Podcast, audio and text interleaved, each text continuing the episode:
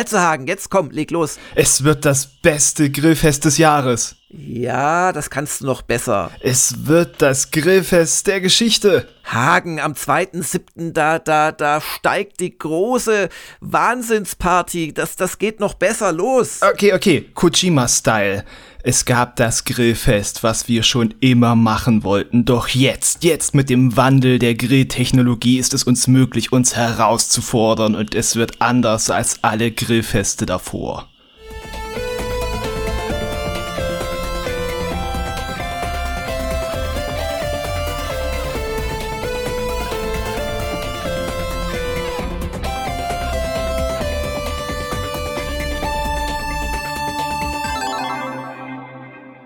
Einen wunderschönen Montag, seien wir realistisch, Nachmittag, lieber Hagen, auch wenn es bei uns gerade noch morgen ist. Einen wunderschönen, äh, guten Abend, einen wunderschönen Montag einfach an dich, Jörg, und an die Zuhörer da draußen. Wenn du Abend sagst, bin ich jetzt aber doch misstrauisch geworden. Welcher Kurzurlaub hat dich denn entführt in die weite Welt? Ach, das ist, äh, wenn man so manchen Kojima-Satz äh, sich durch den Kopf gehen lässt, da ist ja schon, ehe man ihn im Gedanken zitiert hat, ist ja schon der späte Nachmittag. Ja, und äh, der späte Nachmittag ist hoffentlich nicht erreicht, wenn der Podcast online geht, aber wir haben heute Morgen ein bisschen länger gerettkonft, ähm, weil wir auch nochmal über das Thema Diablo Immortal gesprochen haben. Da gibt es auch bei uns neue Erkenntnisse der Dennis hat sich auch äh, proaktiv nochmal mit seinem Test beschäftigt, hat den geupdatet. Wir haben ihn gerade nochmal nach oben gezogen. Und jetzt kneift Dennis aber, weil er Angst hat, dass mit mir zu diskutieren, oder? Fake News. Nein, der Dennis äh, hätte da gern auch noch mal hier Momoka mit dir drüber geredet. Der ist nur leider heute da nicht in der Verfassung. Geht's nicht so doll. Nachdem ich ihn verprügelt habe und freigestellt. Nein, ihm geht's heute einfach nicht gut und er hatte begrenzt Lust, dann völlig verschnupfter sich da noch zu äußern. Aber wie gesagt, er hat den Test geändert. Er wurde auch nicht dazu gezwungen. Und das könnt ihr alles nachlesen. Und ähm, um das Thema vielleicht auch äh, gleich einfach zu besprechen von uns aus. Hm. Also mir, ich habe Dennis äh, Test äh, natürlich angeschaut und fand ihn auch schlüssig. Hab ja auch selbst gespielt, bin aber überhaupt nicht Dennis Meinung zu Diablo Immortal, weil ich ähm, A, äh, tut mir leid, äh, relativ sicher war, dass es Pay-to-Win geben würde. Diese Aussagen, dass es kein Pay-to-Win gibt, hat immer mit geringer Spielzeit zu tun. Das war auch schon bei, was habe ich mir angeschaut? Ähm, das war schon bei Elder Scrolls Blades der Fall. Du glaubst immer am Anfang, ach, mm. das haben sie aber fair gemacht, aber die wollen nicht am Anfang dir das Geld aus der Tasche ziehen, die wollen dann das Geld dir aus der Tasche ziehen, wenn äh, du eine Weile gespielt hast und gehukt bist. Das ändert überhaupt nichts daran, dass Dennis äh, recht hat mit seinem Test. Äh, es hat ihm Spaß gemacht. Äh, er hat die Hauptstory gespielt, also durchgespielt und ähm, hat 20 Stunden ohne einen Cent auszugeben Spaß gehabt. Nicht unglaublichen Spaß, sonst hätte er eine höhere Note gegeben als 7-0, aber Spaß. Ähm, und das ändert sich nicht, nur weil jetzt das Internet aufschreit. Also das ist das eine. Trotzdem, also mir war das klar und ich hoffe, das glaubt man mir nach 30 Berufsjahren und 15 Jahren Pay-to-Win mit Beschäftigung. Und zweitens, ähm, habe ich dann einfach keine Lust, meine Lebenszeit an sowas zu verschwenden, weil ich irgendwie das Gefühl habe, nee, ähm, es ist letzten Endes für die Katz, weil selbst wenn ich vielleicht gar nicht so lange spielen würde, ist das immer bei mir mit drin. Ich weiß es nicht, was wäre, wenn ein in den ersten 20 Stunden tolles Dune Pay-to-Win-Spiel käme oder so. Mhm. Dann würde ich wahrscheinlich wie Dennis argumentieren. Aber in dem Fall kann ich euch einfach ehrlich sagen, hat man auch im Podcast, also im Spieleveteran-Podcast gehört, war es nicht meine Meinung. Ähm, aber ich bin dann im Podcast hellhörig geworden, als der Roland sehr geschimpft hat. Also Heinrich, um das zu spoilern, findet es toll oder ziemlich gut, wollen es auch immer wieder so auf so eine Kompromiss. Ja, also es gibt für und wider und wir wissen auch nicht zurecht, aber eigentlich finden wir es gut. Und hat Roland und ich haben dann widersprochen, nein, Heinrich, hier gibt es kein Hin und Her, wir haben eine relativ klare Meinung. Ähm, und ähm, Roland hat doch sehr äh, geschimpft, gerade wenn es darum geht, dann irgendwelche Legendary Items für ein Set zu farmen und wie lange das dauern würde. Trotzdem jetzt auch über Levels, also bis Level 60, dann hören quasi Levelsteigerungen auf und er hat dann noch weiter gespielt. Also es geht dann mit den Paragon-Levels weiter, wie bei, wie bei Diablo 3. Also das Endgame ist eh sehr ähnlich zu Diablo 3. Und da hat er kein Geld ausgegeben, aber halt entsprechend Zeit reingesteckt und geschimpft. Und warum er das macht, weiß ich nicht. Und da bin ich sehr hellhörig geworden. Und ähm, Dennis hat sich auch nochmal angeschaut und es haben ja auch einige User äh, schon letzten Endes die Krux erkannt in Kommentaren.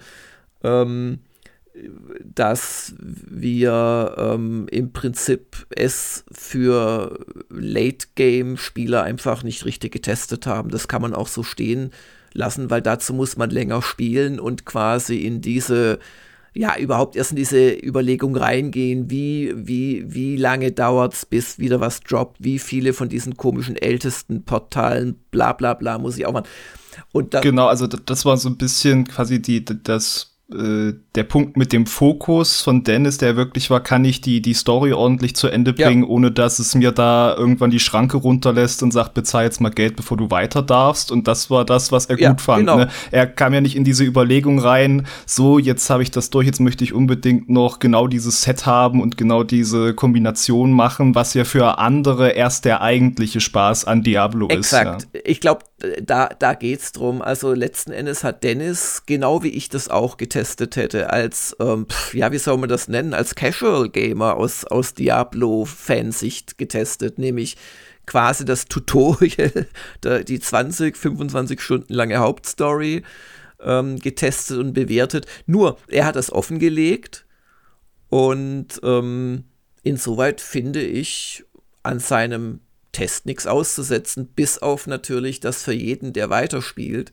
und der in diese Bezahlmechanismen rein äh, ähm, und jetzt entweder wirklich mit viel Geldeinsatz spielen muss und einfach akzeptieren muss, dass andere ihn fertig machen, weil er einfach nicht mithalten kann, oder aber eben Geld zahlt. Gut, man muss auch nicht wieder diese, es kostet 100.000 Dollar. Äh, ja, das, das ist ja, das ist ja Theorie. Ähm, aber man muss wohl, wohl wirklich zahlen. Wir haben auch im Podcast andere Dinge, was alles hier Geld kosten soll und so weiter. Was wir auch nicht so toll fanden. Aber ähm, es wirkt da natürlich ungut. Und der Satz, ähm, den er da geschrieben hat, ähm, Diablo 3 ist von Pay to Win so weit entfernt wie Ball von der Weltherrschaft, äh, der stimmt natürlich nur für dieses Casual, ich spiele die Hauptstory durch Nutzungsszenario. Und den hat er entfernt. Ist auch nachzulesen im aktualisierten Test. Dass wir uns mit sowas, wo natürlich das Internet einer einhelligen Meinung ist und die Leute, die es wirklich interessiert, natürlich auch, ähm, uns keinen Gefallen tun, ist klar, aber ich weiß da jetzt keine Lösung. Wir, wir haben es halt mit dem Ansatz gespielt dann überhaupt keinen Test machen. Ich glaube. Hm, oder, oder ja. riesengroß, ich weiß nicht, Solo-Test. Ja, ja, ich glaube, man hm. hätte, man hätte noch wesentlich stärker betonen müssen, ähm, Solo-Test, 20 Stunden, obwohl es gesagt wurde, ich kann mich dann nur wiederholen, weil das Video haben wir nicht aktualisiert, könnt ihr einfach nochmal angucken, ob das, was ich sage, stimmt. Ähm, ja, und ich denke, ja, letzten Endes, die eine Kritik muss sich Dennis gefallen lassen ähm, mehr Misstrauen und weniger absolute Aussagen in Sachen, das ist kein Pay-to-Win. Also er hätte zumindest, das haben die Kollegen von der GameStars ja geschickt gemacht, er hätte im Prinzip den Shitstorm, den neuerlichen Shitstorm, weil der Shitstorm war ja schon vorher, hätte er mhm. antizipieren müssen oder ich hätte das tun müssen ähm, und sich eine Lebensversicherung einbauen wie die GameStar, die eine 68 gegeben hat aber dazu geschrieben hat, kann sich durch Pay to Win noch ändern, was ich eigentlich sehr feige und doof finde, aber Gott, und dann haben sie es tatsächlich drei Tage später mm. auf 58 geändert. Naja, das zu dem Thema. Also, ja, ich, ich denke, da sehen wir schlecht aus, aber nicht, weil wir irgendwie einen schlechten Job gemacht hätten und man sieht halt auch wieder subjektive Wertungen. Bei mir wäre da keine 7-0 drunter gestanden nach derselben Testzeit. Hm.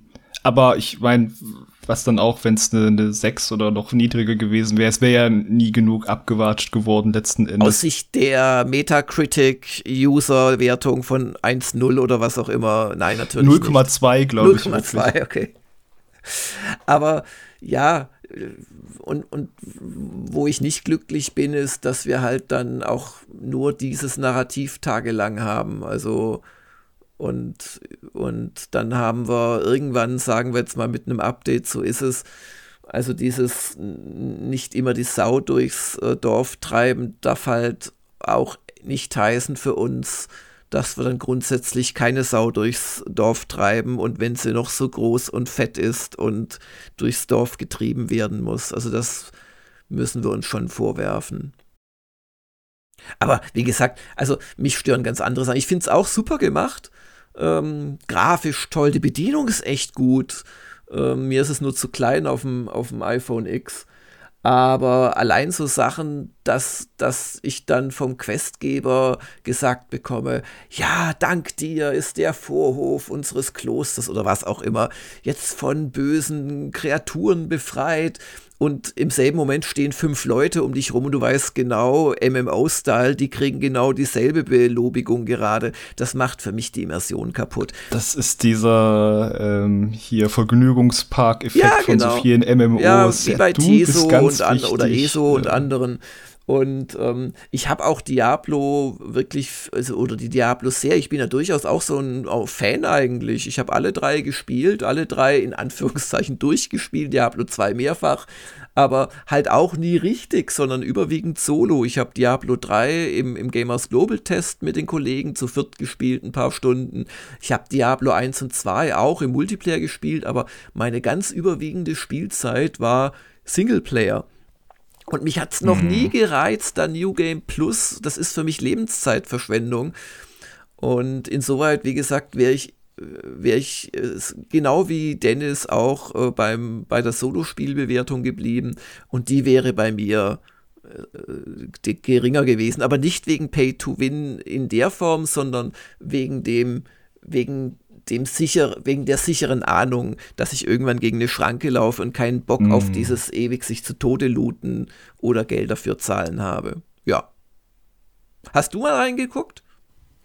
In Diablo Immortal, nee, nee, das hat mich da nicht so äh, gereizt. Also so äh, hier äh, Klick-Klick-Loot-Spiele schon mal ab und zu gerne, aber da hat jetzt irgendwie mich das konkret mm. gar nicht so gereizt, weil ich dann noch andere Sachen hätte, die ich dann gar nicht so weit gespielt mm. habe. Zum Beispiel, ach, bei den Wolfen ist ja auch schon wieder viel passiert mm. eigentlich in der Zwischenzeit. Ja. ja. mich stört, wir stören auch so viele Kleinigkeiten. Du kriegst wirklich dauernd auch diese kostenlosen Belohnungen, die nur dazu dienen, dass du auch ja täglich mindestens einmal reinschaust. Diese, diese, diese primitiv-psycho-Kunden-Fesselungsmaßnahmen. Und ja, und ja, und, und ja gut, den Chat kannst du abschalten, aber der ist richtiggehend widerlich. Und auch so Sachen, du kannst relativ schnell für so ein Riesenspiel anfangen loszuspielen. Naja, es hat schon auch der Download gedauert, aber dann, dann musst du ständig weitere Sachen downloaden, teilweise just um diese scheiß äh, Belohnungen dann dir zu holen. Dann musst du erstmal wieder einen Download abwarten. Gut, der läuft im Hintergrund und so weiter, aber es ist so, ich denke mir dann immer, das kann doch kein Spiel sein, ähm, das mich als Spieler begeistern soll, das ist letzten Endes die Erkenntnis aus psychologischen Feldstudien zur Süchtigmachung des Volkes. Und, und dann habe ich tatsächlich auch so ein prinzipielles Problem damit. Mm, ja. ja.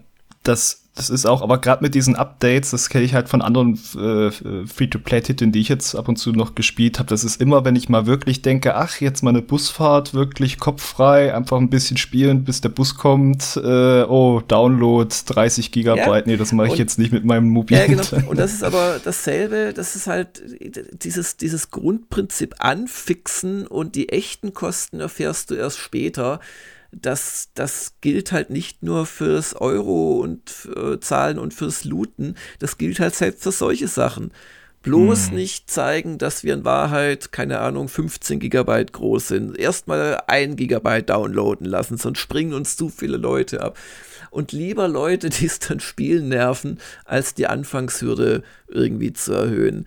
Und ja, aber so funktioniert es halt offensichtlich na, die ganzen Learnings, die man mitgenommen hat aus dem Free-to-Play-Dings, wobei sie da ja auch nicht alles Gute mitgenommen haben, weil das erfolgreichste da überhaupt ist ja das Genshin Impact und das ist im Vergleich einfach da geschickter da drin, mhm. indem es halt auch cleverer setzt zu so seine Mitleidshürden. Weißt du, wenn du zehnmal nicht den richtigen Helden ziehst, dann kannst du ihn dir aussuchen und bei Diablo ist es wirklich, wenn du da an deinen monatlichen Cap kommst, an äh, Diamanten. Also ich hatte mich dann da mal reingelesen, weil ja natürlich das so hochgekocht ist. Also wenn du da an das kommst, was du ohne Geld zu bezahlen monatlich umsonst kriegst und das verballerst und hast nicht, was du willst, dann bist du nicht noch nicht bei dieser Mitleidsstufe, mm. wo du was geschenkt kriegst. Ja, ja. Das ist halt, ja. ja. Naja.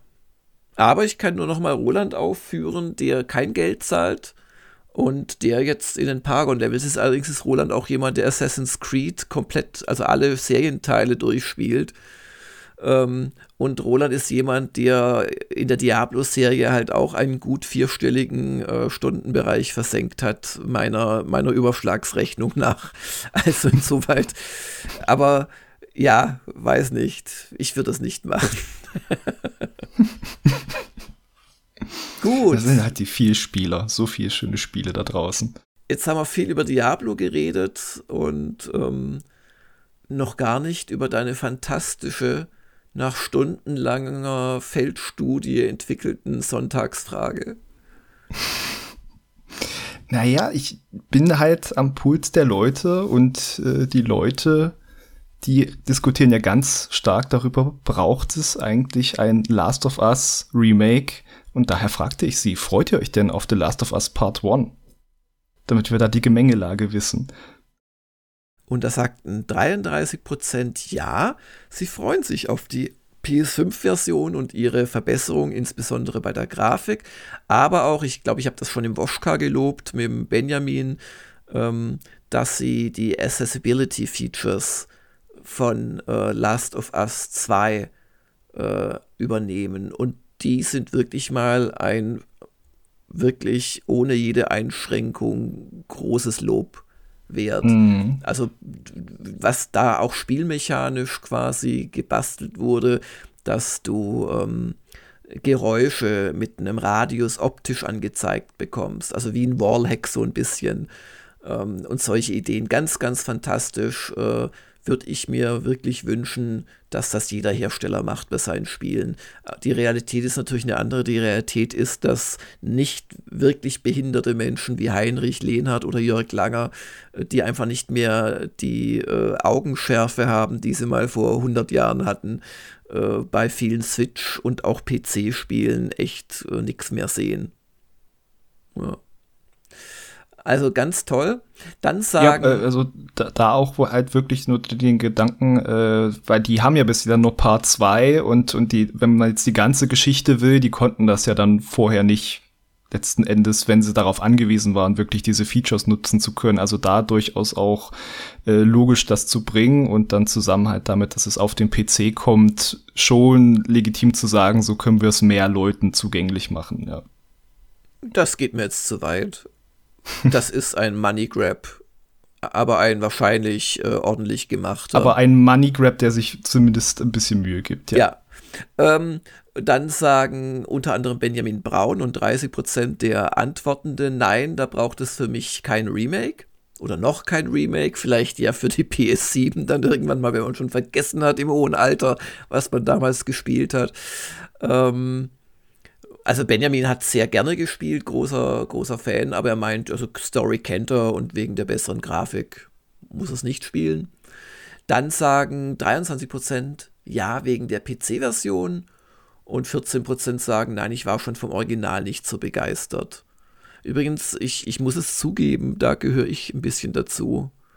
Also ich fand es am Anfang super, diese Vater-Tochter, ich weiß schon nicht der richtige Vater, äh, Geschichte, aber mhm. ähm, irgendwie das Spielen war mir schnell zu repetitiv. Ja. Das haben ja auch äh, da diverse User gesagt, dass sie es dann eher sich lieber angeguckt haben, als wirklich äh, selber mhm. zu spielen. Hatte ich da gar nicht so. Also ja. ich fand es eigentlich ganz kompetent da auch als Shooter. Den zweiten Teil fand ich besser, den habe ich ja getestet und nicht nur deswegen durchgespielt, fand ich nur am Ende so ein bisschen in die Länge gezogen. Epilog, noch ein Epilog, noch mm. was ganz Schlimmes und jetzt heulen wir alle. Ja, hätte auch früher enden können. ja, äh, definitiv. Aber was der zweite hat da wirklich auch schöner ausgearbeitet hat, ist dieses, äh, also was es ja eigentlich gut macht, ist diese Verquickung von, von Stealth und, also wenn du nur ballern würdest, wäre es echt langsam, aber ich mochte halt diesen Wechsel ja, immer ja. von aggressiv und dann wieder ja. zu verstecken und da haben sie auch sehr viel Features reingebuttert im zweiten. Also ja. Das fand ich da schön. Ja. Nee, Last of Us 2 finde ich großartig. Der erste Teil hat mich nach ein, fünf Stunden oder so verloren. War aber auch gar nicht so lange, oder? Wann, wie lange hat man zum Durchspielen gebraucht? 15? Oh. Ja, ja, so, so die Dreh. Ja. Jetzt wird es ja noch mal ein bisschen länger mit, weil dann der DLC direkt noch äh, reintegriert ist. Das sind dann wahrscheinlich so 17 Stunden. Was war der DLC noch mal? Das war dieser Rückblick mit der Ellie, bevor sie mit Joel da aus der Stadt ah, geflohen stimmt, ist, ja. mit ihrer Freundin. Ja, ja, genau. Dem, ja, genau. Für Teil 2 ist kein DLC geplant, oder? Da weiß man nichts. Hm, haben sie nichts angekündigt? Ja. Nee. Würde mich auch wundern, was man da noch. Klar, du kannst beliebig nochmal irgendwie, aber das, das Ding macht ja eh mit seinen Perspektivwechseln Laune und ähm, das jetzt noch zu verwässern. Und wir haben ja eh jetzt schon gesagt, dass es eigentlich schon zu lang war. Also. Eigentlich also. war es schon zu lang, ja. Ja, ähm, kommen wir mal zur Vorschau. Wir haben heute Nacht schon eine Preview freigeschaltet zu Spellforce Conquest of EO. Das Lustige dabei finde ich, dass es weder ein Spellforce ist noch ein Conquest, aber, aber EO ist drin. Und ähm, es ist natürlich ein Spellforce von der Story her. Es spielt nach dem dritten Teil und damit vor dem ersten und zweiten, weil der dritte ist ein Prequel. So wurde mir das von Jan Wagner erzählt. Ich selbst kann das nicht aus eigener Durchspielerfahrung bestätigen, aber Jan wird es wissen. Der leitet nämlich das ganze Projekt mit seinem Studio Owned by Gravity und das dessen letztes Werk oder vorletztes, glaube ich, äh, mittlerweile äh, Fantasy General 2 ist. Ähm, das sieht man dem Spellforce deutlich an, weil es genauso aussieht, noch ein bisschen schöner. Ex-Felder, äh, schöne, realistisch aussehende Einheiten, obwohl es Fantasy-Einheiten sind zu einem guten Teil. Und ähm, ja, Gott, lest euch die Preview durch. Man spielt einen Magier und es ist dann auch tatsächlich eine Mischung aus Master of Magic, von Heroes of Might and Magic und sicherlich, was gerade auch die Kämpfe anbelangt, von Fantasy General 2. Also auf mich hat es einen sehr guten Eindruck gemacht. Nur, das habe ich sowohl in der Preview als auch bei diesem 1 zu 1 Vorspieltermin durch den Jan per Discord äh, immer wieder gesagt, mir sind diese nur fünf Einheiten und das ist schon das Maximum pro Armee zu wenig. Und mhm. ja, ich verstehe, jede Einheit ist was Besonderes. Es gibt 60 Truppentypen. Jede Einheit kannst du 14 Mal im Level steigern, neue Skills freischalten, musst du genau überlegen, was du machst mit deinen drei Aktionen pro Runde, pro Einheit aber trotzdem fünf ist ein bisschen zu wenig. Und lustigerweise haben sie wohl am Anfang acht gehabt, das war ihnen zu viel, jetzt haben sie fünf. Gucken wir mal, vielleicht wird sie am Ende sechs geben oder so. also mein Feedback war sehr klar. Ähm, genau. Und das Ganze hat natürlich auch mit den, ja, quasi E3s zu tun, die es gerade gibt, diesen ganzen Streaming-Events. Du hast ja gestern mit sehr viel Einsatz am Sonntagabend, danke dafür, Hagen, über das Microsoft Game Fest, äh, PC Game Fest berichten und Microsoft Xbox, nee, Bethesda Xbox, jetzt habe ich's. Ja. Ähm, erzähl doch mal, gib eine Zusammenfassung, was gab's? Es gab äh, viel zu sehen, Falsch, aber nicht. Es gab Starfield. Ja, ja, das war ja ganz am Ende. Ne? Vorher gab es viel anderes Zeug, auch Neuankündigungen, die gar nicht so groß waren, wie man meinen sollte. Aber vorher gab es auch ein bisschen Raytracing in Forza. Das sah schon sehr, sehr lecker okay. aus. Ja. ja. Das, das noch. Aber am Ende gab es natürlich Starfield Gameplay endlich. Todd Howard hat einen durchgeführt und dann wirklich auch mal einen Querschnitt, ja. ein bisschen rumlaufen und ballern. Und, und sehr, sehr viel. Ich glaube, das war fast eine Viertelstunde an, an genau. Spielmaterial. Und das ist echt viel für so eine Preview äh, vor, naja, live für Streaming-Publikum halt. Also wer, wer weiß, wie viel Zeit in der Vorbereitung sonst auf zwei Minuten Vorspielen bei so einer E3-Bühnenshow geht. Also mhm. da ist echt schon das Spiel im, im Großen und Ganzen ist, ist da. Das kann man deutlich sehen, finde ich. Genau, und wer sich mal gefragt hat, ja, was ist denn wirklich alles drin? Man, man, man läuft rum auf Planeten und schießt, man baut sich sein eigenes Raumschiff und fliegt das auch wirklich selbst und man erlebt da eine Story mit verschiedenen Fraktionen. Aber es ist äh, nicht nur irgendwie auf einer Weltkarte von Planet zu Planet hüpfen, das ist, wurde schon mal gezeigt, ja. Ja. Und wo natürlich jedes äh, fühlende Wesen unangenehm zusammengezuckt ist, war bei der Erwähnung von über 1000 Planeten ja. Weil wir wissen ja aus äh, beliebten Spielen wie No One Lives Forever, ähm, dem Ur-Elite von 1983 oder 84 oder wann es kam, ähm, Elite Dangerous und allen anderen Spielen, die mehr als 100 XY haben, ob es Städte, Planeten, ich, ich bin gerade verwirrt, dass du auf No One Lives Forever kamst. Kam, ist da was durcheinander geschossen? Äh, ich meine natürlich No Man's Sky, Entschuldigung. Gleich das bessere Spiel. Montagmittag ist nennen. mein Frühstückszucker schon wieder aus dem Blut, weißt du, da kann ich nicht mehr so klar. Ähm, es, es ist halt immer generiert und manchmal schöner, manchmal weniger schön, aber ähm, eigentlich habe ich keinen Bock auf tausend äh, generierte Planeten. Wenn es allerdings so ein bisschen ist wie, keine Ahnung, bei Mars-Effekt, wo du ja auch zig Planeten hast, die einfach eine äh, lieblos hingerotzte Einöde sind, wo du halt irgendwelche mhm. Ressourcen sammelst, dann soll es mir recht sein, weil äh, dann habe ich vielleicht 20 Planeten, die designt sind oder seien wir realistisch, wo einzelne Städte designt sind und einzelne Gebiete. Über die führt mich die Story, der ich ja sicherlich wieder Open World mäßig frei folgen kann. Aber es gibt ja auch in einem Skyrim Gründe, irgendwo hinzugehen und dann gehe ich dahin, gucke noch ein bisschen rum und die restlichen 980 Planeten kann ich dann zufällig besuchen und habe vielleicht ein gutes Gefühl, dass sie da sind, aber ich brauche sie nicht wirklich. Und ab und zu entdecke ich mal was Nettes. So stelle ich mir das im besten Fall vor und so mhm. ist das dann auch okay. Ja, aber 1000 ist halt echt ein bisschen. Ja arg. Also ich meine, das läuft ja auch dann wieder drauf hinaus für die Planeten selbst. Das hat dann irgendwie eine Landezone, wo du hin kannst und dann hast du da so einen abgesteckten Bereich und dann gehst das, du wieder in dein Schiff. Das weiß man ja auch nicht. Ich glaube, es kommt wahrscheinlich woanders her. Selbst ein einziger Planet, wenn der wirklich groß sein soll, ähm, äh, also Spielwelten können das ja immer nur simulieren. Ich meine, mhm. eine Welt wie Ultima 6, die kommt einem riesengroß vor am Anfang und du kommst auch nicht überall hin gleich und so. Äh, die ist in zwei bis drei Minuten durchlaufen, wenn du, wenn du den richtigen Weg nimmst, zumindest. Und ja. Und ähm, ja, diese No Man's Sky Welten und so weiter, die sind natürlich, in Wahrheit sind das winzige Asteroiden, aber das ist schon okay so, weil du willst ja nicht, äh, weiß nicht, 800 Stunden in eine Richtung laufen, um dann selbst bei einem kleinen Mond wieder auf der Gegenseite rauszukommen. Ähm, aber ich denke, die haben wahrscheinlich, um auch nur ein oder zehn Planeten zu machen, haben die viel Aufwand in so eine ähm, betreute Generierung gesteckt. Weißt mhm. du, also Programmroutinen, wo wahrscheinlich Mannjahre drin stecken, die ihnen das machen.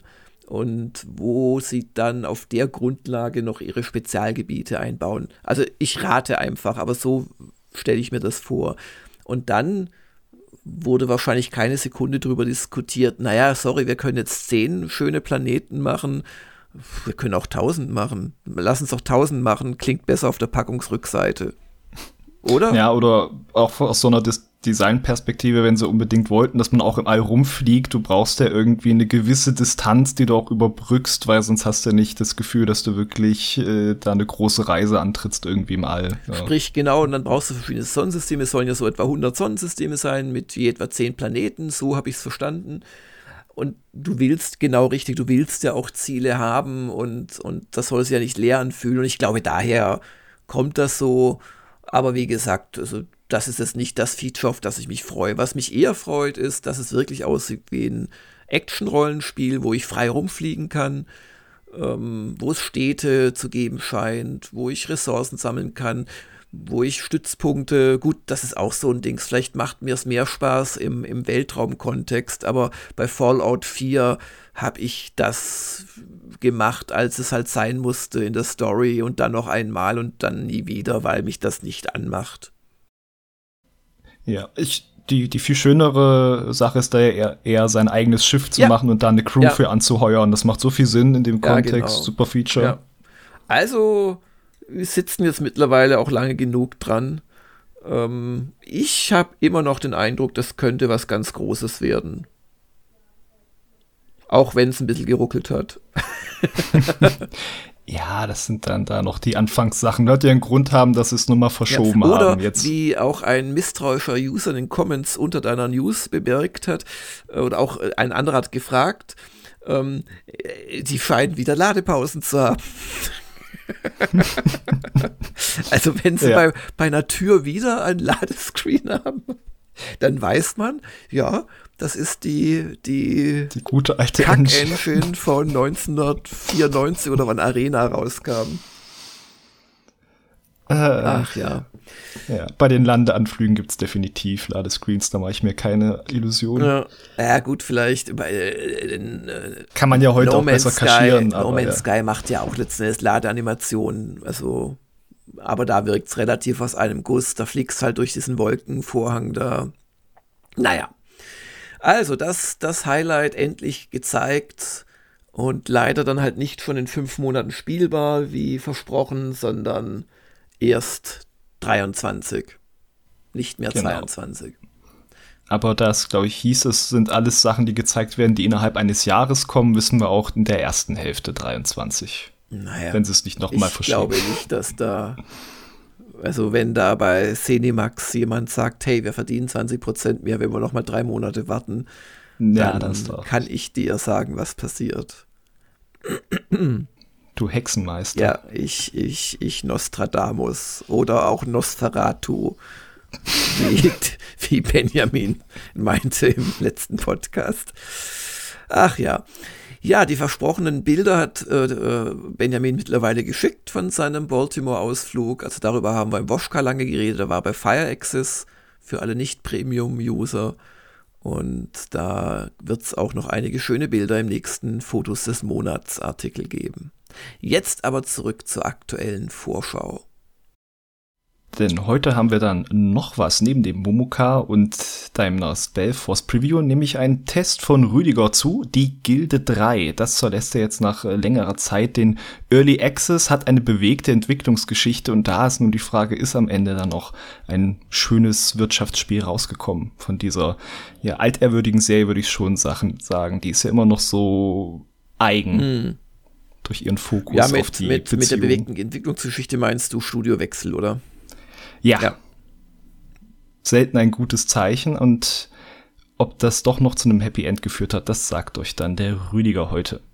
Ja, hoffen wir mal. Noch, noch, noch schreibt er und, und nimmt Videovertonungsspuren auf. Aber wir werden das schon irgendwie hinkriegen.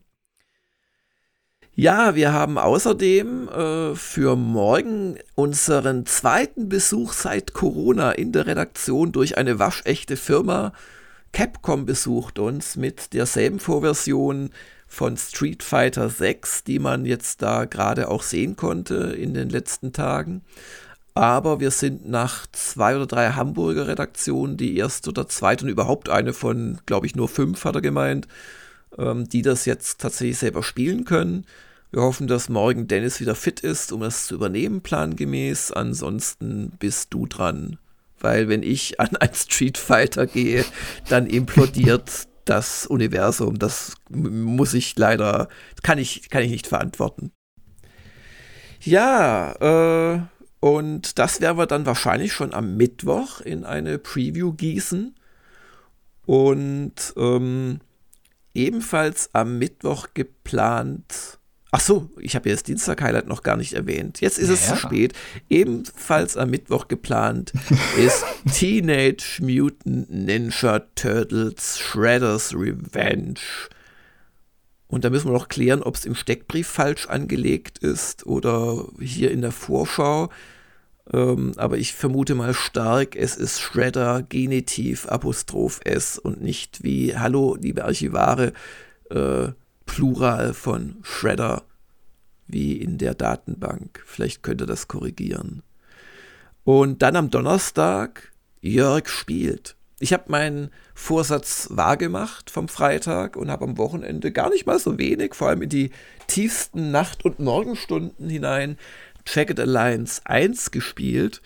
Und ähm, ich freue mich auf den Shitstorm, den ich damit anrichten werde, wenn ich begründe, warum das besser zündet als Jagged Alliance 2 V113.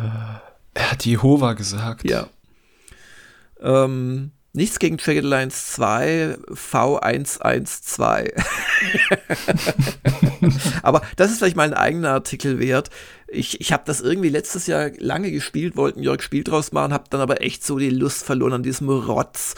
Ähm, äh, also dazu muss man wissen, V113 ist eine gigantische Fanmod, die mittlerweile so viel ins Spiel reingepackt hat, woran Surtec bzw. MadLab, äh, das eigentliche Studio, nie gedacht haben. Wettersimulation, Wetterzonen, die dann den Einsatz des Flug, äh, nee, nicht Flugzeugs, Hubschraubers äh, unterbinden. Die Gegner haben Offiziere, die man auch gezielt töten kann, dann können sie keine Verstärkung mehr in die Schlacht. Also unglaublich viel. Kleines Problem ist, das Ding ist so unbalanciert wie Daggerfall, als es Bethesda damals unters Volk geworfen hat. Und ähm, macht hinten und vorne einfach keinen Spaß. Also ich denke, man kann es sich mit viel Insider-Wissen, weil man kann das über den Installer, ich rede jetzt immer noch von Traillines 2 V113, Anno 2021, man kann sich das äh, durch INI-Dateien, teilweise auch durch so grafische Benutzeroberflächen, kann man sich so zusammenklicken, welche Mods man haben will oder kann die Mods noch näher definieren. Ich bin sicher, wenn man da einige Tage reinvestiert, Probe spielt, zurückgeht, kriegt man ein Setup hin, das richtig geil ist. Aber das ist halt just das Problem. Hm. Wie übrigens das generell bei diesen äh, Modding-Szenen das Problem ist, die dokumentieren halt auch oft sehr schlecht, was sie da machen. Und ähm, ich habe zum Beispiel Ultima 6, das ich auch äh, nach dem Sonderheft für Retro-Gamer immer noch freiwillig weitergespielt habe, etliche Stunden hatte ich auch das Problem, das war die Scum-VM-Fassung. Die haben eine, eine äh, ja, Engine namens Nuvi, ähm, New Ultima 6 Engine ist das, glaube ich, die Abkürzung, also römisch geschrieben natürlich. Ähm, haben die äh, diese Nuvi-Geschichte in ScumVM implementiert. Aber den ScumVM-Machern ist halt auch nur wichtig, dass sie möglichst viele Engine äh, inkorporieren. Da, da geht hm. denen dann das Schwellkörperchen durch. Oder, und ähm, es ist ihnen aber scheißegal, irgendwie zu dokumentieren, was allein die Einstellungen, die du in-game aufrufen kannst, machen oder nicht machen. Und da gibt es zum Beispiel die Einstellung ähm, Use äh, Actor Use Custom Actor Tiles und damit könntest du, so war es zumindest mal bei Nuvi, bis halt da die Entwicklung 2012, 13 irgendwie sowas eingestellt wurde, ähm, konntest du äh, eigene ähm, Tiles für deine Heldengruppe einfügen. Warum? Weil Ultima 6 noch so primitiv war, dass es zwar, ich glaube, inklusive Avatar zehn verschiedene äh, Partymitglieder gibt, theoretisch. Sechs, äh, acht davon kannst du haben. Oder elf. Elf, nee, sogar mehr mit, ich möchte, ist auch nicht, elf oder zwölf. Aber es gibt nur neun verschiedene Sprites, also Darstellungen. Sprich, ah. du hast drei. Kämpfer, wenn du alle drei in die Party nimmst, kannst optisch nicht zwischen denen unterscheiden, weil die zeigen auch nicht, was sie in der Hand haben. Das war damals überhaupt keine Rede wert. Das fällt einem heute auf, weil in Ultima 5 zum Beispiel gab es, glaube ich, nur fünf verschiedene äh, Sprites für deine ganzen Helden. Das war damals normal. Hm, hm, hm. Aber in Ultima 6 war es halt auch noch so, erst ab Ultima 7 siehst du wirklich auch, was für ein Schwert die in der Hand haben, zumindest mal, oder Axt oder immer. So, und jetzt haben schlaue Leute, die beim Nuvi-Projekt beteiligt waren, zunächst mal korrigiert, dass du äh, diese, diese gleichen Sprites hast für verschiedene Charaktere. Und dann haben sich Leute gedacht, ja, wenn wir das schon machen, dann legen wir jetzt auch noch für die beliebteren der Charaktere, beziehungsweise es gibt vier, die du eigentlich immer hast und nur die anderen vier kannst du frei wählen, ähm, für die machen wir jetzt uns noch die Mühe und geben denen die Waffe, die sie im Inventar haben, in die Hand. Wohlgemerkt, das musst du dann als Spieler selbst dir rein patchen und du hast dann nur ein Sprite, wo der Avatar halt ein Schwert hast. Wenn der jetzt auf eine Armbrust wechselst, musst du halt wieder ein anderes Pfeil reinpatchen. Aber immerhin, so ist das gedacht. Und bei Ultima 6 hast du eh immer dieselbe Waffe, weil es gibt gar nicht viele Waffen. Also nach drei, vier Spielstunden hast du deine Bewaffnung mit ganz. Aber ich verstehe langsam, warum das dann wichtiger wäre, dass es gut dokumentiert ja, äh, ist. Ich habe ja. ich hab letzte Woche, vorletzte Woche, ich habe irgendwann mal zwei Stunden damit verschwendet, äh, zu versuchen, das irgendwie in die Verzeichnisse, die damals bei Nuvi und auch nicht in der Dokumentation, das war auch für den Nuvi-Patcher nicht wichtig. Diese niederen Idioten, die nicht Teil unseres Projekts sind, warum sollen die unsere Arbeit nutzen können? Aber da bin ich dann halt in die Changelogs reingegangen, weil äh, Nuvi liegt immer noch quasi als Komplettinstallation ähm, zum Lesen äh, quasi im Internet vor. Da kannst du quasi wie durch die Verzeichnisse auf deinem Computer klicken und da sind alle Files der letzten offiziellen Installation zu sehen. Und dann habe ich ja gesehen, wo liegen diese Actor, bla bla bla, äh, BMP-Files sind es, glaube ich. Also Bitmap-Files oder sind es TGA, irgendwie sowas. Wo liegen die? Und habe versucht das, aber es geht nicht. Und kein Wort. Nirgends. Weder bei Nuvi noch bei äh, ScumVM. Du hast also eine für mich theoretisch sehr spannende Option im Ingame-Menü und kannst sie gar nicht nutzen. Was für ein Scheiß. Aber ich, äh, ich war ja eigentlich bei Track Alliance. Freut euch also am Donnerstag auf eine launige Berichterstattung, wie es meiner Truppe gegangen ist und warum das Sweinhund von Granti nur sehr kurz zu hören war in meiner Partie zum Beispiel. und es zündet echt immer noch und ja, aus Gründen besser, aber ich, ich, ich möchte auch so ein bisschen spieltheoretisches Philosophieren reinbringen, warum vielleicht Jagged Alliance tatsächlich das bessere Spiel ist. Und ich liebe Jagged Alliance 2 und ja, es hat so viel mehr. Also seid gespannt. Und ebenfalls am Donnerstag kommt von dir, obwohl es ja Feiertag ist, eine Preview.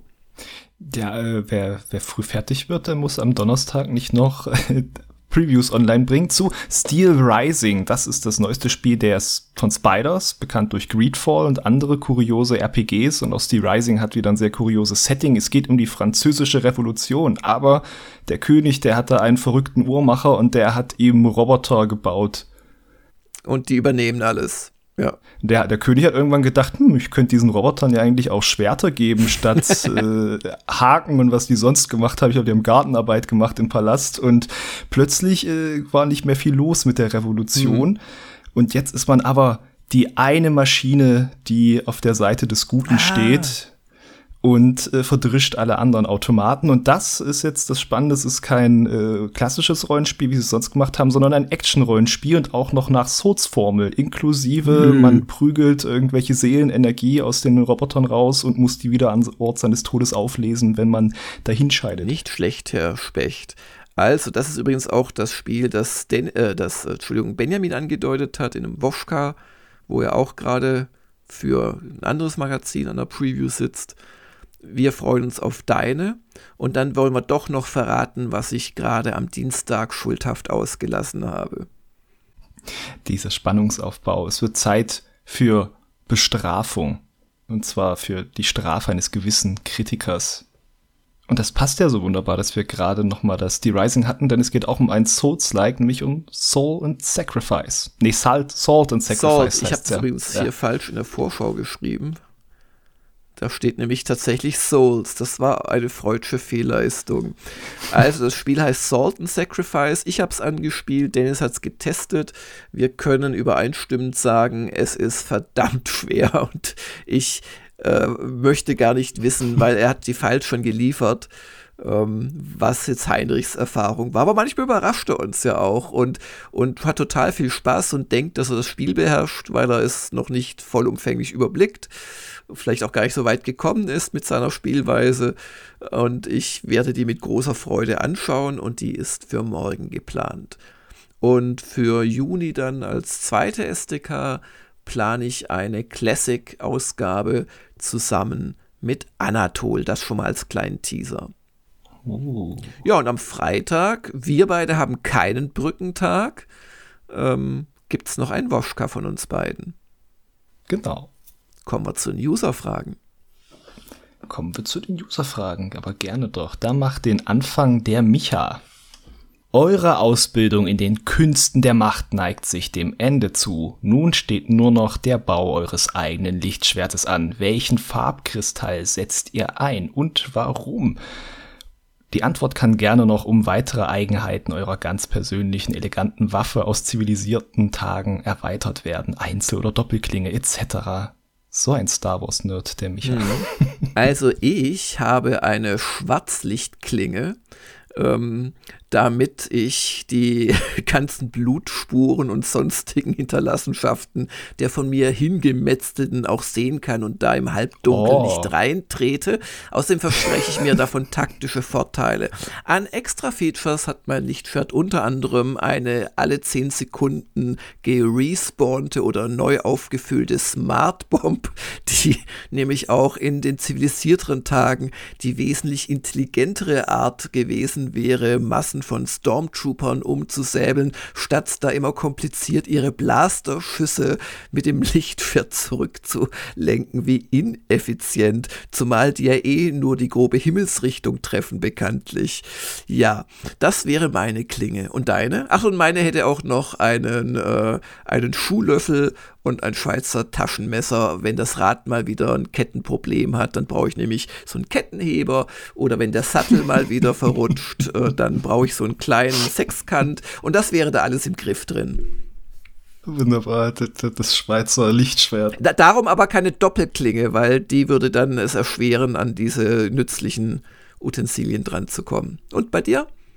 Äh, wunderbar. Also ich wird ja eine besondere Farbe wählen. Und zwar müsste ich nur dieses komische Lebewesen aus dem Tiefen des Eids finden, äh, was auch immer das war, in die Farbe aus dem Aal von H.P. Oh, Lovecraft. Böse. Und das kristallisiere ich dann.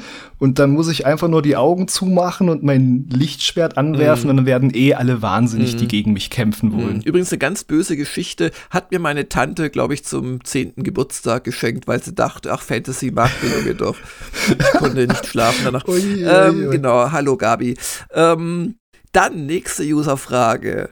Hannes Hermann, Community-Moderator und Diamant-User, das darf man an der Stelle auch mal sagen, fragt, Stellt euch vor, es gibt ein 9-Euro-Ticket für Spiele. Ihr dürft so viele Spiele spielen, wie ihr wollt, aber halt nicht die richtig guten. Was würdet ihr in Anführungszeichen zwangsweise spielen für dieses 9-Euro-Ticket? Quasi der nicht so hübsche Cousin vom Game Pass. Was würde ich spielen? Outward würde ich spielen. Das wäre da drin?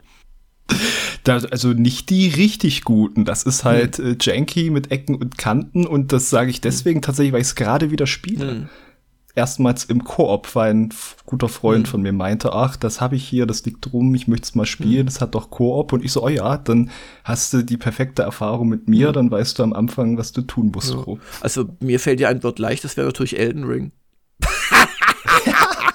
Er hat schon wieder Jehova gesagt. Nein, ich finde Elden Ring gut, aber es ist nicht so gut, wie seine Apologeten es finden. Da bewerten sie, glaube ich, eher ihren selbst überschätzten Spielegeschmack.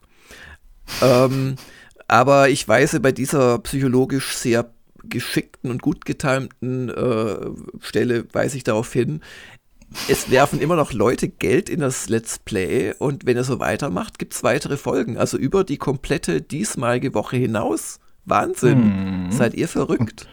Und, und lohnt sich ja auch, weil du kommst ja wieder einem, einem nächsten Halbgott näher. Ja, ja. Und irgendwie ja. den, also eigentlich muss ich jetzt wirklich darauf hinspielen, an den Radan zu kommen, weil ich denke, wenn da dann noch, wenn ich den erreiche und habe nur noch drei Minuten oder so, ah, da wird doch nochmal uh. nachgeworfen, oder?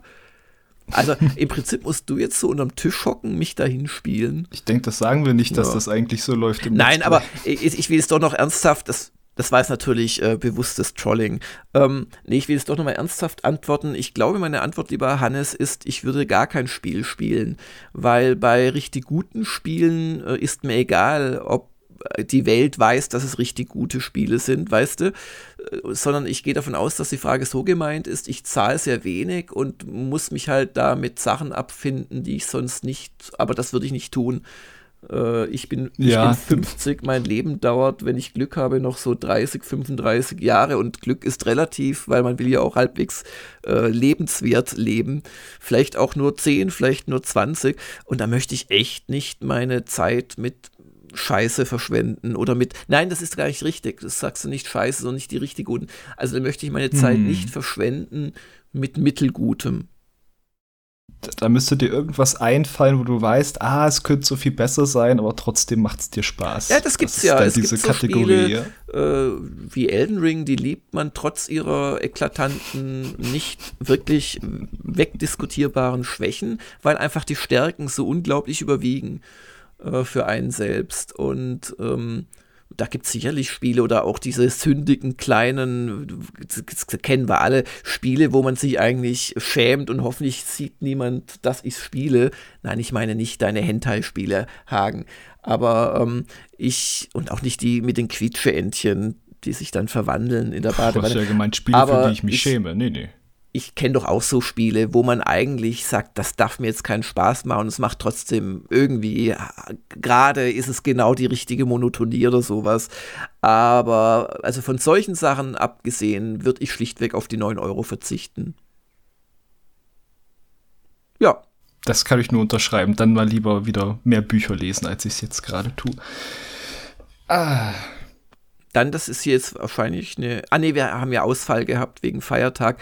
Ganga fragte äh, am 31. Mai, wäre das Anbieten einer Grillhütte nicht viel einfacher als das Herankarren von Geschirrzelten, Grill etc.?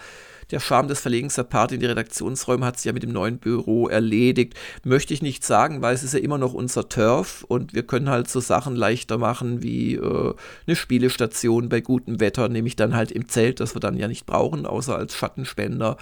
Äh, wir haben trotzdem die Redaktion daneben, äh, wo man sich mal mit Kleinkind hin zurückziehen kann, weg vom Trubel ähm, oder wo man mal kurz reingucken kann. Führung kann man es nicht nennen, man sieht eigentlich alles von der einen Tür aus, wenn man den Hals ein bisschen lang macht.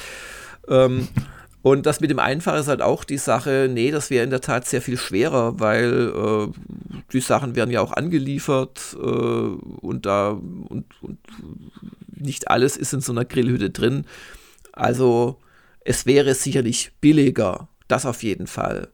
Oder denke ich mir mal. Also wir, wir reden schon von Kosten, haltet euch fest, von über 2000 Euro, wenn alles so ist, wie, wie, wie, wie geschätzt.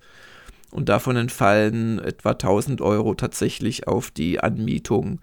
Und andere Sachen entstehen dadurch, äh, dass wir teilweise ja Autoren vielleicht auch mal äh, die Hotelübernachtung und so weiter müssen wir nicht ins Detail gehen, aber so rund 2000 Euro ist natürlich ein Wort. Das würde wahrscheinlich hm. für die Miete von so einer Grillhütte, was weiß ich, 100, 200 kosten. Und dann hättest du aber natürlich dieselben.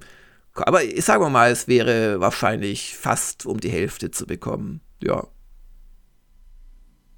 Dann kommen wir zu Maestro 84. Der hat gleich drei im Gepäck. Die erste. Wart ihr schon mal alleine auf Reisen im Ausland, abgesehen von beruflichen Terminen? Und da kann ich sagen, nein, sorry. Die Welt erlebe ich nur dank Gamers Global allein. Wer die Schürze im Bereich Kochen und Grillen zu Hause an? Ähm, meine Frau. Also ich, ich, also bei, beim Kochen realistisch geschätzt mache ich vielleicht ein Viertel. Und äh, beim Grillen ist es so, ich mache immer, ich, ich, ich bin der Grillanzünder, aber wie lange Sachen da drauf dann liegen, das lässt mich meine Frau dann doch nicht entscheiden. okay, okay. Bei, bei uns ist es wirklich aufgeteilt nach Gerichten. Also ich habe Sachen, die ich koche, meine Frau hat Sachen, die sie kocht und da haben wir uns jetzt auch so dran gewöhnt, weil der andere, der, der hat das schon abgerundet, der macht das mhm. und äh, danach teilt sich das auf und äh, Grillen ist bei uns nicht so möglich. Ich mag nicht auf dem Balkon grillen. Mhm. Und ansonsten habe ich mich immer vornehm zurückgehalten, wenn ich irgendwo eingeladen war. Manche Podcasts und Spielseiten bieten Merch an. Warum gibt es sowas nicht für GG oder auch die Spieleveteranen? Als letzte Frage von Maestro84, der übrigens mit peinlichen Ausflüchten nicht zum Grillfest kommt. Ähm, das ist natürlich deine freie Entscheidung, aber pff. Und die Antwort zum Merch ist, äh, pff, letzten Endes ist es uns nicht wichtig. Wir hatten es schon ähm, vor vielen, vielen Jahren. Es hat mehr, also äh, Geld hat es keins gebracht für den Aufwand, den es gemacht hat. Und ja, wir könnten natürlich, es gibt genügend solche Shops, die dir quasi da noch zwei Euro dann quasi Provision berechnen, wenn letzten Endes die Leute direkt bei ihnen bestellen. Also was heißt berechnen, auszahlen, wollte ich sagen. Und du mhm. hast halt die Logos und so weiter hochgeladen. Ja, können wir gerne mal machen, aber die Dinger werden auch relativ teuer. Ich weiß nicht, ob wir dann 25 Euro für ein Gamers Global T-Shirt ausgeben wollt, das in der Herstellung 5 kostet oder 7 das war halt für mich immer der Grund, es selbst in die Hand zu nehmen, weil ich immer der Fan bin, Leute nicht zu verarschen. Aber also ist es keine bewusste Entscheidung dagegen. Wir haben ja an die Langzeit, also Längstzeitabonnenten haben wir äh, extra gemachte, wunderhässliche, ähm, ist kein Versprecher gewesen, Tassen geschickt. Das sind wirklich quasi Unikate. Und ja, Vielleicht machen wir das ja irgendwann mal. Und dann fragt Henmann noch, wer ist Mike, ein unbekannter Stargast, der nicht zu Wort kommen durfte, oder ist Mike ein Mick? Genau. Ganon fragt, wollte nicht mal wieder das Editorial aktualisieren, meint aber, um seine Frage zu aktualisieren, das Impressum. Antwort klar bei Gelegenheit. Und Klaus fragt, wie haben euch die leider viel zu gering kommentierten Videospielkulturinhalte mit Melanie Ratchen gefallen? Und wären die Archivtouren nicht auch eine eigene Gamers Global Serie wert, beginnend mit der Redaktion über die freien Autoren bis hin zu interessierten Diamant-Usern? Äh, also ich habe mir die nicht angeguckt, du? Ich habe mir die Archivtour angeguckt und da ging es darum, die, die Melanie Ratchen, die ist eigentlich Bibliothekarin mhm. Und äh, die ist dann durch dieses Archiv durchgegangen und hat vor allem erzählt, äh, ah, die Konsole sehe ich hier oder dieses Spiel und dann gesagt, wann sie das zuerst gespielt hat und so, also ein bisschen die Spielebiografie. Und ein kurzer Exkurs, den fand ich eigentlich spannender, äh, wie sie das denn da sortiert haben, weil sie hat da als Bibliothekarin drauf geguckt und sie mhm. hat ja gar keine Signaturen. Klingt sehr spannend. Ähm, aber um die äh, weitere Frage zu beantworten, warum sollte das bei so wenig Liebe durch unsere User und auch Teile der Redaktion dann eine eigene Serie wert sein, das kapiere ich nicht. Ich kapiere nur, du wolltest quasi darauf hinweisen, dass es ein toll, also jetzt an Klaus gerichtet, dass es ein toller Inhalt ist aus deiner Sicht, wo du sicherlich recht hast. Ich glaube, damit ist das neutral, ehrlich beantwortet, oder? ja. ja. Und übrigens, also ich gucke mir andere, äh, äh, das ist ja vom hier Robocop, ich gucke mir da andere Folgen immer mal wieder an, wenn ich gerade Lust habe. Ähm, also das ist es nicht gegen die Videospielkultur, Videos generell irgendwie gerichtet. Mich hat nur jetzt diese spezielle, ich habe da nur ein Video wahrgenommen mit der Melanie, hat mich einfach nicht interessiert. Punkt. Mhm. Ja. Ich meine, Archivtour klingt auch erstmal so eigentlich, als würde sie das vorstellen, neutral, nicht als würde sie da so selber ja, ja. Äh, nostalgisch durchlaufen. Ansonsten, ja, also es ist jetzt, war jetzt, ich schaue jetzt auch nicht jeden einzelnen User-Inhalt, äh, der, der, je erscheint, aber muss man mal ehrlich sagen. Ja. Und die Idee von Klaus, damit man es kapiert, ist, dass quasi dann auch einer von uns da durchgeht und da Sachen in die Hand nimmt und Ideen dazu hat. Das ist sicherlich eine reizvolle Idee, klar.